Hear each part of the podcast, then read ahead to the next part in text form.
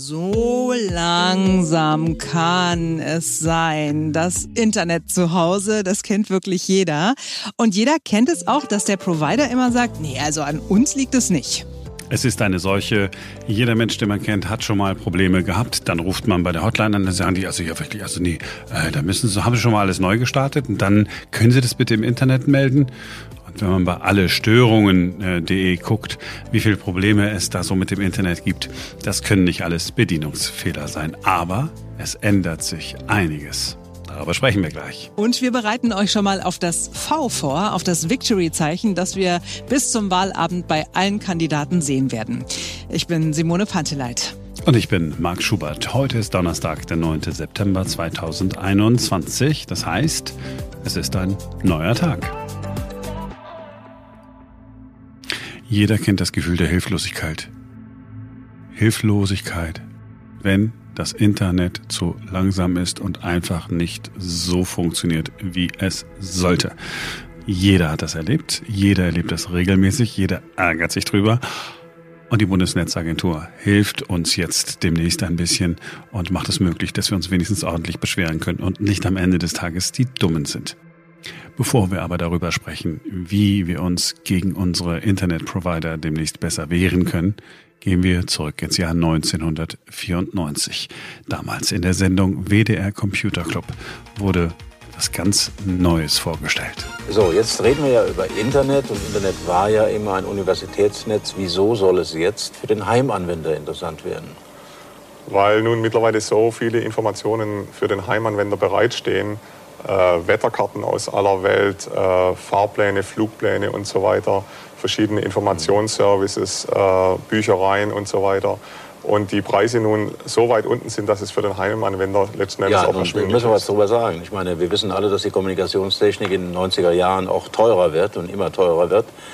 Ähm, was kostet es, um daran teilzunehmen? Äh, es kostet nur den Zugang zum Internet und da gibt es verschiedene Service Provider und wir werden ab 1. November auch Internet Service Provider sein. Mhm. Wir werden lokale Knoten bereitstellen, auch in Deutschland und das wird dann 27 Mark äh, im Monat kosten und entsprechend äh, drei Stunden Benutzungsgebühr beinhalten. Dann kann ich weltweit in alle Internetrechner hineingehen, Nein. innerhalb der drei Stunden. Und was kostet danach? Äh, wenn jede weitere Stunde schlägt er mit 7 Mark zu Buche. Und danach fallen keine ja, weiteren 7 Mark in der Stunde, 3,50 Euro umgerechnet. Mhm, für eine Stunde. Bei 10 Stunden Surfen sind das 35 Euro, bei 20 Stunden 70 Euro und da sind wir sehr, sehr schnell in Dimensionen, wo wir alle sagen würden, Gottes Willen, viel zu teuer. So gesehen ist unser Internet heute unfassbar billig. Heißt aber nicht, dass es nicht funktionieren sollte, wenn wir dafür bezahlen. Wir alle haben es schon erlebt. Äh, Simone hat auch enorme Internetprobleme gehabt, wie wir alle. Ja, kenne ich auch. Also ich habe bei mir auch alles Mögliche durch zu Hause. Ähm, es, es dürfte ja mittlerweile bekannt sein, dass ich jetzt nicht so die Technikmaus bin. Ich mag mich auch einfach nicht damit befassen. Es tut mir leid, ja, auch wenn Marc jetzt wieder mit den Augen rollt. Ähm, Okay, aber also was ich weiß, es ist Internet übers Kabel, was wir zu Hause haben. Wir haben mehrere neue Router geschickt bekommen, weil das alles nicht so lief, wie es sollte. Die Router waren wohl nicht das Problem, sagte mein Mann. Und am Ende hat sich glaube ich, unser Provider gekümmert. Sehr gut, wenn der Provider sich kümmert, ist ja alles völlig in Ordnung. Blöd ist, wenn der Provider sich nicht kümmert. Ich habe auch Kabel-Internet. Du erinnerst dich, welche Probleme wir hier mitten in der Pandemie hatten. Immer gegen 9 Uhr vormittags, 12 Uhr mittags und dann wieder abends ab 17 Uhr habe ich mich gefühlt, wie damals mit dem ersten Akustikkoppler und dem äh, ersten Modem, ne, 1994, als das Internet äh, neu war, so, so eine Verbindungsgeschwindigkeit hatte. Aber Gott sei Dank, äh, wir können uns jetzt besser wehren. Immer wenn es um Technik geht, muss Ferenc Reinke aus der Redaktion ran, weil er es besser erklären kann als alle anderen Nerds, so dass sogar ich es verstehe. Hallo Ferenc. Hallo. Ferenc, was ändert sich genau? Also tatsächlich ändert sich, äh, wer beim Festnetz Internet nicht liefert, äh, der wird auch als Anbieter zukünftig nicht mehr voll bezahlt von uns als Kunden. Also, das ist der Plan. Ab dem 1. Dezember soll das gelten. Wenn ich nicht die Internetgeschwindigkeit bekomme, die mir mein Anbieter versprochen oder zugesagt hat, dann habe ich tatsächlich ab 1. Dezember das Recht, die monatlichen Gebühren zu kürzen. Also als Internetkunde hatte ich bisher ja nur zwei Möglichkeiten, wenn mein Internet ständig zu langsam ist. Ich hab, kann versuchen zu kündigen ähm, oder ich kann versuchen auf Schadenersatz zu klagen. Beides ist ja relativ unsexy als Kunde, weil es bedeutet, dass ich mich quasi monatelang damit auseinandersetzen muss. Und vor allem war auch das Problem, dass es bisher sehr, sehr schwammig formuliert ist, was eigentlich zu langsam ist. Ähm, Im Beamtendeutsch heißt das erhebliche, kontinuierliche oder regelmäßig wiederkehrende Abweichung. Und äh, die neue Variante, dass ich jetzt die Zahlung kürze, die hat zwei Vorteile. Es ist für mich als Kunden einfacher und sie übt halt Druck auf die Anbieter aus, weil eben jetzt quasi auch ganz konkret festgelegt wird, was ist erheblich, kontinuierlich oder regelmäßig eine Abweichung. Sehr gut. Geregelt wird das alles von der Bundesnetzagentur. Die hat jetzt, ein, die hat jetzt einen Entwurf vorgestellt, in dem steht, ab wann eben der Festnetz-Internet-Anschluss zu langsam ist. Und die entscheidende Frage für alle ist jetzt, ab wann ist er zu langsam? Also es gibt grundsätzlich zwei Kriterien, und zwar wenn ich an mindestens zwei Tagen einen Geschwindigkeitstest bei meinem Internetanschluss mache und dabei wenigstens einmal nicht die 90 Prozent mindestens der versprochenen Geschwindigkeit erreiche, dann gilt das als zu langsam. Und die zweite Variante ist, wenn ich an zwei Tagen meine Internetgeschwindigkeit zehnmal messe, also an zwei verschiedenen Tagen, jeweils zehnmal, insgesamt 20 Mal, und dabei, und jetzt wird es wieder ein bisschen beamtig, die sonst übliche Geschwindigkeit oder wenigstens die Mindestgeschwindigkeit, die ich gekauft habe, nicht erreiche, dann gilt das auch als zu langsam. Wie schnell das sein sollte eigentlich, mein Internetanschluss, das kann ich äh, tatsächlich auch nochmal nachlesen. Äh, der Anbieter ist nämlich verpflichtet, mir bei Vertragsabschluss ein Infoblatt zu machen. Und da muss draufstehen, wie schnell mein Internet mindestens ist, beziehungsweise welche Werte mir zugesagt äh, worden sind. Ganz ehrlich, welcher Mensch hat dieses Infoblatt noch? Gut, notfalls kann ich natürlich im Internet nochmal gucken. Den Tarif gibt es ja meistens noch und da sehe ich ja auch, was quasi versprochen ist. Genau, also sonst in den Vertrag gucken. Oder man kann ja auch blöd beim Anbieter äh, anrufen, die werden es einem ja dann wahrscheinlich sagen, ne?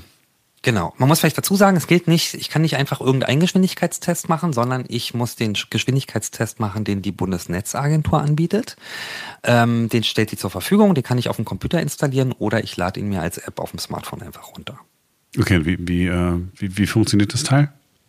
Also im Prinzip sieht das, äh, es sieht so ein bisschen langweilig und dröge aus, weil es von einer Behörde kommt, aber es funktioniert im Prinzip wie jeder Speedtest. Ich gebe an, wo ich wohne, also meine Postleitzahl, welchen Anbieter ich habe und wie schnell der Anschluss eigentlich sein sollte. Und dann klicke ich im Prinzip einfach auf Messen und die App schaut dann, wie schnell Daten raufgeladen werden können und wie schnell Daten runtergeladen werden können. Und äh, das ist dann quasi nachher, wenn ich es wirklich reklamieren will, das offizielle Ergebnis. Ich will, dass du es allen nochmal sagst. Ja, man lädt dieses, diese App runter, man macht das dann und in mhm. der App steht dann auch bitte, man möge bitte alle anderen Dinge schließen, die so im Hintergrund laufen könnten, aber man muss das dann auch wirklich machen, ne? Ja, ja, man muss das dann tatsächlich auch äh, durchführen. Ich finde auch tatsächlich, auch wenn es äh, erstmal so in diesem Beamtendeutsch ein bisschen kompliziert klingt, es ist ja auch wirklich relativ einfach. Im Prinzip muss ich ja nur an zwei verschiedenen Tagen äh, messen, mindestens äh, zehnmal, äh, um zu schauen, äh, dass die, äh, ob die Mindestgeschwindigkeit erreicht wird. Und dann habe ich im Prinzip ja schon den Nachweis. Ähm, ist natürlich ein bisschen schwierig, wenn die Internetgeschwindigkeit sehr stark schwankt. Es gibt ja Leute, die haben das Problem, manchmal läuft es super gut und dann läuft es wieder super schlecht. Aber wenn ich ah. insgesamt sozusagen zu schlechtes Internet habe, dann kann ich das schon relativ gut nachweisen. Ich hatte ja doch auch, auch diese Probleme. Du warst ja live dabei bei den äh, Aufzeichnungen ne? für diesen Podcast, all diese ganzen Geschichten. Und dann habe ich auch von der Bundesnetzagentur äh, mir diese App runtergeladen, weil ich dachte, okay, das ist halt das offizielle Ding. Das Lustige war, bei mir war das Internet manchmal so down, dass, der, dass die App gesagt hat, es besteht keine Internetverbindung. Bitte verbinden Sie sich mit dem Internet, damit wir einen Speedtest machen können. da muss man auch erstmal drauf kommen. Ja, für einen Speedtest braucht man Internet. Ja. Wenn es so lahm ist, dass kein Internet. Ja, äh, egal. So, die nächste Frage ist dann natürlich: How much money? Wie viel äh, kann genau. ich zurückbekommen, wenn ich lahmes Internet habe? Also das ist tatsächlich ziemlich simpel. Nach dieser neuen Regelung kann ich den Preis um so viel runtersetzen, wie mein Internetanschluss zu langsam ist.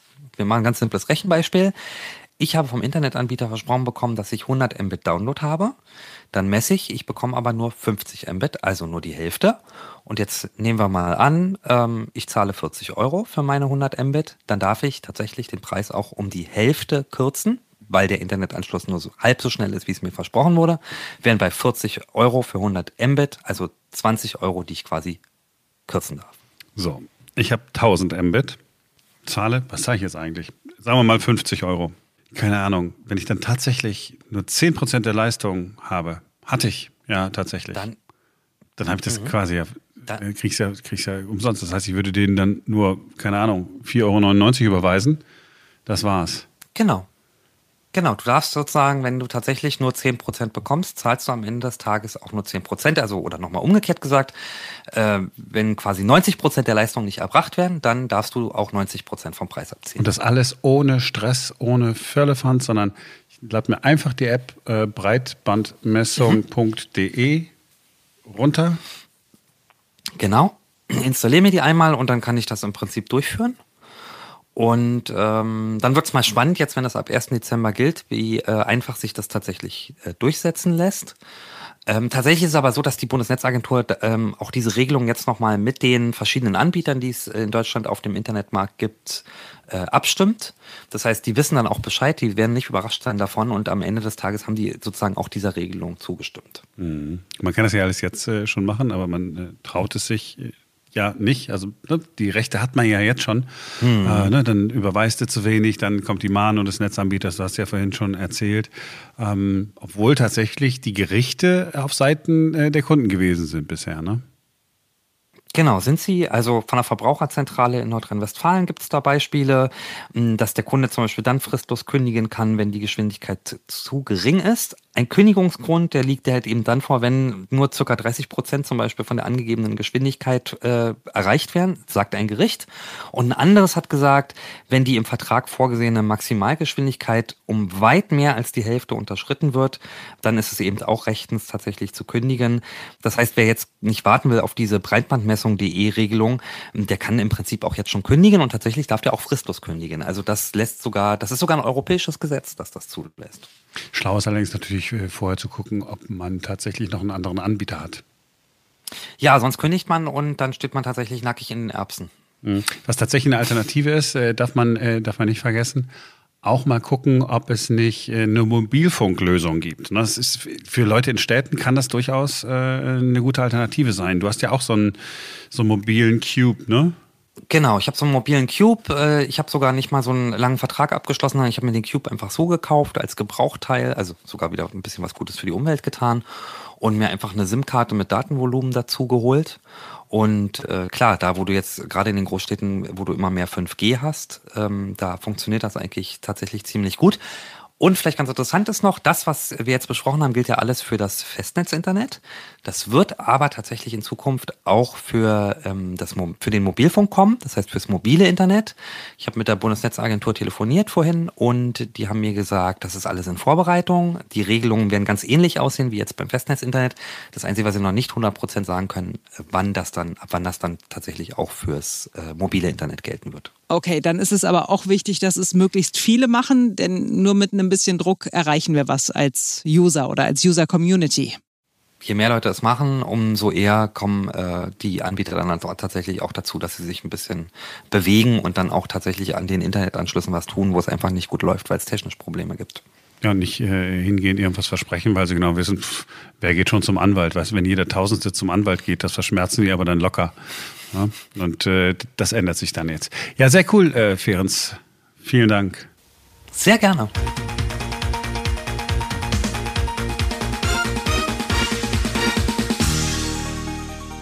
So, jetzt geht's um Sieg, um das Victory-Zeichen. Ich liebe die Geschichte, die kommt. Wir alle kennen ja, ne? Dieses äh, V, das man macht. Und die Geschichte dahinter ist krass, blutig und ziemlich cool.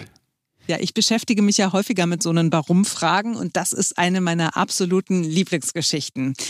Ich habe früher immer gedacht, ihr vielleicht auch, dass man mit dem Zeige- und mit dem Mittelfinger ein V macht, weil das V für Victory, also Sieg steht. Ganz viele kennen ja auch die Bilder von Winston Churchill, der am 8. Mai 1945 das Victory-Zeichen gemacht und den Sieg der Alliierten über Deutschland erklärt hat. Tatsächlich hat Winston Churchill diese Geste international bekannt gemacht. Erfunden hat er sie aber nicht. Die Geschichte des Victory-Zeichens ist vermutlich mehr als 600 Jahre alt und stammt höchstwahrscheinlich aus dem Hundertjährigen Krieg zwischen Frankreich und England. Die englischen Soldaten sollen besonders gute Bogenschützen gewesen sein, was voraussetze, dass sie die Pfeile beim Spannen des Bogens mit dem Mittel- und dem Zeigefinger gut festhalten und stabilisieren konnten. So, und wenn nun englische Soldaten in französische Kriegsgefangenschaft gerieten, dann wurden ihnen von den Franzosen die besagten Finger abgeschnitten. Einfach um sie ein für alle Mal außer Gefecht zu setzen. So, und wenn ein Engländer im Kampf seinen Mittel- und Zeigefinger ausstreckte und sie dem Gegner zeigte, dann signalisierte er ihm damit, guck mal, ich hab sie noch, ich kann noch schießen und ich bin voller Siegeswillen. Ja, super. Mega, oder? Ich muss jetzt immer an Apfelfinger denken. Das war's für heute. Wir freuen uns auf morgen. Denn dann ist wieder ein neuer Tag. Bis morgen. Bis dahin.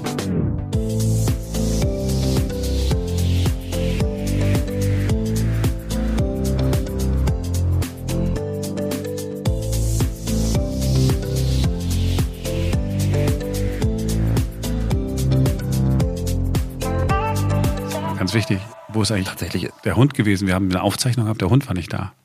Ferenz. Oh, stimmt. Die Lola ist draußen im Garten. Aber ich glaube, sie ist ganz, ganz unauffällig im Hintergrund zu hören. Sie hat nämlich gebellt, als wir miteinander gesprochen Ach, haben. tatsächlich. Gut. Also Ja, ja, sie ist auf jeden Fall mit drauf irgendwo. der aufmerksame Hörer. Ich, okay, gut. Ich habe mich völlig überrascht auf einmal.